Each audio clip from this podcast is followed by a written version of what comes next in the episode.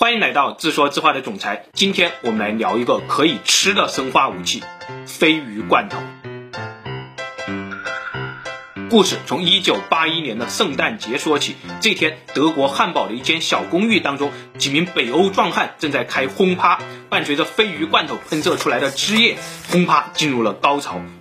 不一会儿，房东突然来敲门。房东大妈说：“立刻收拾你的东西，滚出我的房子！就现在！”北欧小伙很无辜，准备送走他的朋友们，但是房东大妈又说话了：“你还有你，你也必须滚出我的房子！”小伙被大妈扫地出门。第二天，小伙儿就把房东大妈告上了法庭。小伙儿的陈述很简单，自己和房东大妈有合同在先，他这样无缘无故的把自己扫地出门，必须承担法律责任。大妈的回答也很简单：你在我的房子里喷射鲱鱼罐头的汁液，太臭了，这是在用生化武器毁坏我的房子，打扰了我的生活，是你违约在先，我没有错。法官究竟怎么判这个案子呢？回答这个问题前，我们先来聊聊鲱鱼罐头究竟有多臭。全球互联网上各国网友都有挑战鲱鱼罐头的梗图，曾经的王者纷纷一秒变垃圾。一个挑战过鲱鱼罐头的网友说：“那是一种把鱼腥草在臭水沟里发酵一个月以后再榨汁的感觉。打开鲱鱼罐头，简直就是要吃生化武器。如果你是第一次打开鲱鱼罐头，一定要在户外，一定要做好心理准备，一定要周围没人。如果有可能，一定要泡在淡盐水中打开。”万一你不小心在一个封闭的空间中打开了鲱鱼罐头，那就自求多福吧。可以想象，万一在飞机上打开了一罐鲱鱼罐头，那是什么样的场景？我没有找到类似的作死挑战，但是我找到了一条类似的新闻。两千零六年的时候，英国航空、法国航空突然宣布将鲱鱼罐头列入最高级别的违禁物品，和炸药枪支是一个级别的，严禁带上飞机，严禁托运。同时要求瑞典斯德哥尔摩机场禁止销售鲱鱼罐头，理由不明。公告发出以后，鲱鱼罐头的爱好者们纷纷抗议。接着有一个空姐在网上匿名爆料，有一次航班上不知道哪个憨憨的鲱鱼罐头破了，全航班立刻变成了一个菜市场，大家都在嚷嚷着投诉。作为空姐，自己必须笑脸相迎，一边是心中的万马狂奔，一边还要自己耐心的向每一个客户去解释这些问题。空姐在帖子最后说了一段话：“我女儿以后要是长大了说她想当空姐，三个字打断腿。”回到这则新闻，后来航空公司给出了一个高雅的理由：鲱鱼罐头存在爆炸的风险。不久以后，全球很多航空公司也相继出台了同样的规定。鲱鱼罐头的爱好者们依旧在抗议，他们说担心爆炸，那为什么不先进了法国香槟？鲱鱼罐头的厂家也出面说，鲱鱼罐头会爆炸，这就是一个神话。但是很快，鲱鱼罐头就真的爆炸了。我们接着看，时间来到二零一四年的五月一日，瑞典东海岸的一座城市叫做胡迪克斯瓦尔。这天清晨，一间仓库突然失火，高温引爆了仓库里数千个鲱鱼罐头，火势越来越大，数百个鲱鱼罐头被炸出了几百米远，甚至直接飞到了周围居民的家中。消防员顶着浓烈的味道在现场奋战，火势迟迟无法控制。政府也开始紧急疏散周围的居民，从海边到市中心，从早高峰到午夜的街头，一整天整个城市都充满了味道。最终，大火被扑灭了，并没有造成人员伤亡，但是给市民们带来了沉重的心灵打击。一位被疏散出来的居民披着毛毯对当地的媒体说：“太可怕了，我根本无法想象今天到底发生了什么。”街头的一个司机说：“我不敢想象这种事情要是发生在外国会是什么样的后果。”消防员说：“我们刚开始还以为是哪个憨憨在烤鲱鱼罐头，到了现场才知道，这简直就是新时代的切尔诺贝利。”二零零二年的时候，日本 NHK 电视台做过一期节目，用一种臭味检测仪来检测全世界美食。首先，他们用臭袜子来作为标准物，测量出来是一百二十 AU，然后用东南亚鱼露三百九十 AU，中国臭豆腐四百二十 AU，日本纳豆四百五十二 AU，记录不断的在提高。新西兰乳酪出厂的时候一千八百七十 AU，现场大多数的实验人员已经无法忍受了，实验继续，臭度不断被刷新，最终最臭的美食极限诞生了，瑞典鲱鱼罐头达到了惊人的八千。零七十 AU，据说去长沙旅游，闻着味儿就能找到最好吃的臭豆腐，但是鲱鱼罐头竟然比长沙街头的味道还要浓烈二十倍。回到故事最开头的那个法庭，究竟是被赶出门的小伙有理了，还是愤怒的房东大妈没毛病呢？法律档案上显示，这个案子从1981年的圣诞节一直拖到了1984年1月12日。这天，房东大妈的律师在法庭上打开了一罐鲱鱼罐头，然后法官立刻判决房东太太的驱逐行为合法，没毛病，这就是唯一可以使用的生化武器。接下来我们再来看看为什么鲱鱼罐头这么臭。关于这个问题有两个版本，第一网络段子版，第二科学事实版。我们先分享网络段子版。一九九六年的时候，一个叫做瓦尔伯格的瑞典海洋生物学家说，鲱鱼是一种会放屁的鱼，而且鲱鱼屁还差点引发了一场核战。故事大概是这样的。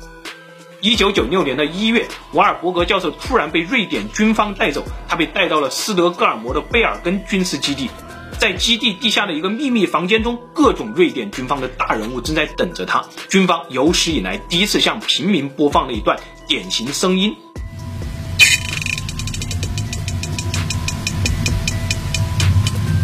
瓦尔伯格说：“这是螺旋桨和潜艇的声音吗？苏联潜艇又回来了吗？”军方说：“是的，这段典型声音和苏联潜艇发出的声音非常类似。”一九八一年的时候，一艘编号为 U 幺三七的苏联潜艇公然在瑞典的海军基地坐滩搁浅。当时北约碍于苏联的强悍，只能忍气吞声。现在苏联已经解体，这段典型声音又回来了。与这些声音一同出现的还有很多微小的气泡，这是典型的潜艇现象。但是雷达和声呐始终找不到躲在海底的苏联潜艇。两年前，瑞典总理写信给俄罗斯的总理叶利钦，但叶利钦回信否认了这些事情。今年开始，北约和瑞典各地监听到这种典型声音的军事报告越来越频繁。现在整个北约都高度紧张，冰岛的核弹已经二十四小时处于戒备状态。瑞典夹在北约和俄罗斯中间很难办，军方希望尽快破解这段典型声音，找到苏联潜艇。秘密会议结束后，瓦尔伯格开始思考，这可能不是潜艇，而是某种神秘的海洋生物在发出声音。不久以后，瓦尔伯格再次参加了秘密会议。这次会场上气氛更加严肃了。瓦尔伯格带着一卷录音磁带来到了会场。会场上，瓦尔伯格播放了录音磁带，然后所有的军方高层都盯着瓦尔伯格，谁也不说话，尴尬癌都要犯了。半分钟以后，瓦尔伯格打破了僵局，他说：“是的，我重现了典型声音，这不是苏联潜艇，而是一群飞鱼在放屁。”会议室中又安静了很久。一位领导站起来说：“你可以出去了。”后来谁也不知道会议室里又发生了什么。二零一二年的时候，瓦尔伯格在演讲中提到了这个故事。他说：“现实就是这么魔幻。原来只要飞鱼放个屁，就能引发一场核危机，或者改变一个国家的外交政策。”二零零四年的时候，搞笑诺贝尔奖将生物学奖颁给了瓦尔伯格和其他四位研究飞鱼的教授。获奖理由是，他们证明了飞鱼通过放屁的方式来进行社交。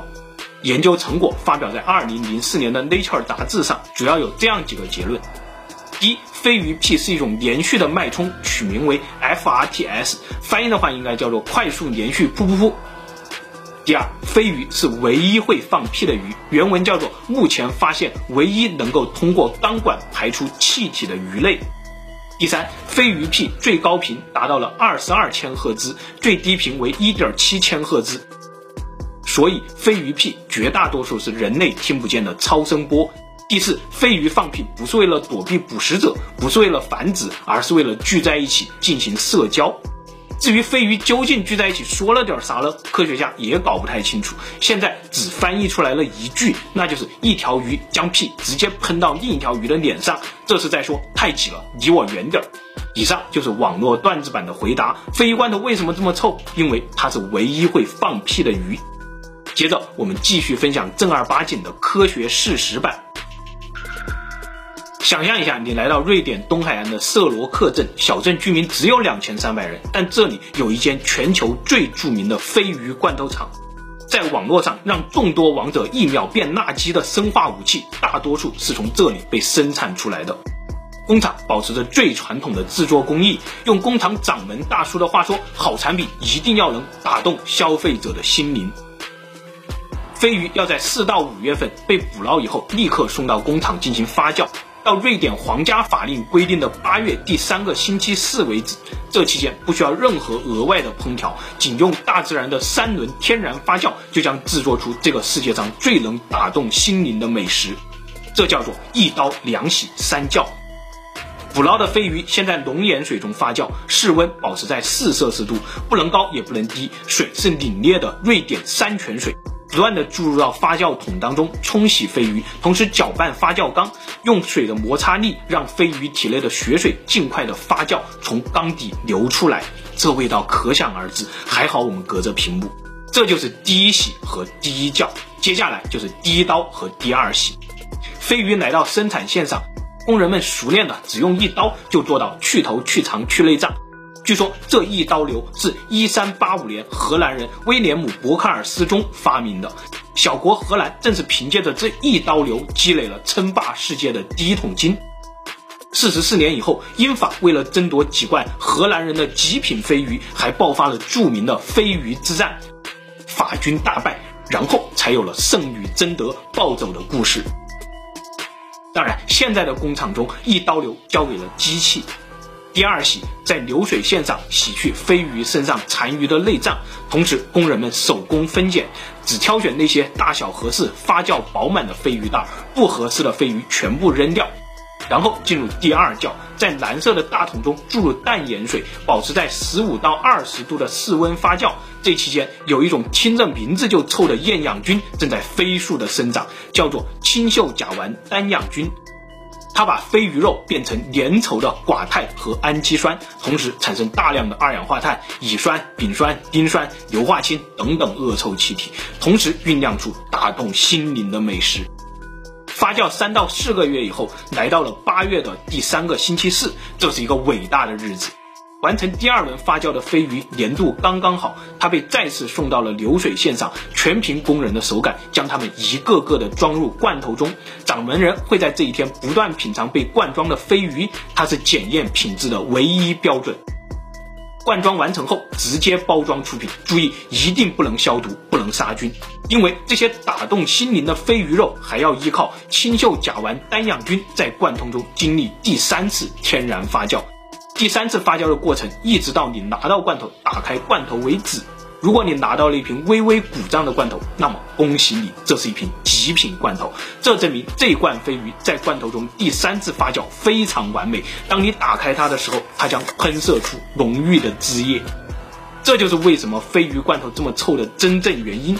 一刀两洗三叫，传统工艺历久弥新，绝不消毒，绝不杀菌。从瑞典小镇到全球各地，酝酿出打动心灵的美食，让无数曾经的王者一秒变垃圾。从瑞典出发，继续往北，来到北极的格陵兰岛，这里的烟海雀才是黑暗美食界的魔王之巅。首先，捕捉一只憨憨胖胖的海豹，掏空它的内脏，再将几百只海雀直接塞到海豹肚子里，尽可能的填满，然后把海豹的肚子缝合起来，并且用油纸密封。还要压上石头，铺上堆肥，减少空气的交流，静静的等待至少一年以上的天然发酵。取出海雀，拔去已经松软的羽毛，直接品尝生肉。据说最高级的吃法是用嘴在海雀的下水口吮吸，就像吸田螺一样，品味那种浓郁的汁液。这些汁液是海雀发酵以后的内脏和脑髓，一滴都不能浪费。故事的最后还有一个问题，那就是人类为什么喜欢吃腐败的臭肉呢？还尤其喜欢吮吸像骨髓一样的汁液。时间回到十多年前，当我在实验室里问出这个问题的时候，学姐说，因为人类曾经是卑微的食腐动物，只能在猎狗和秃鹰的身后去啃食骨头缝里残余的腐肉，用石头敲开骨头，吮吸里面的臭骨髓。这种生活少说也有两三百万年吧。好了，今天的故事就分享到这里，谢谢大家。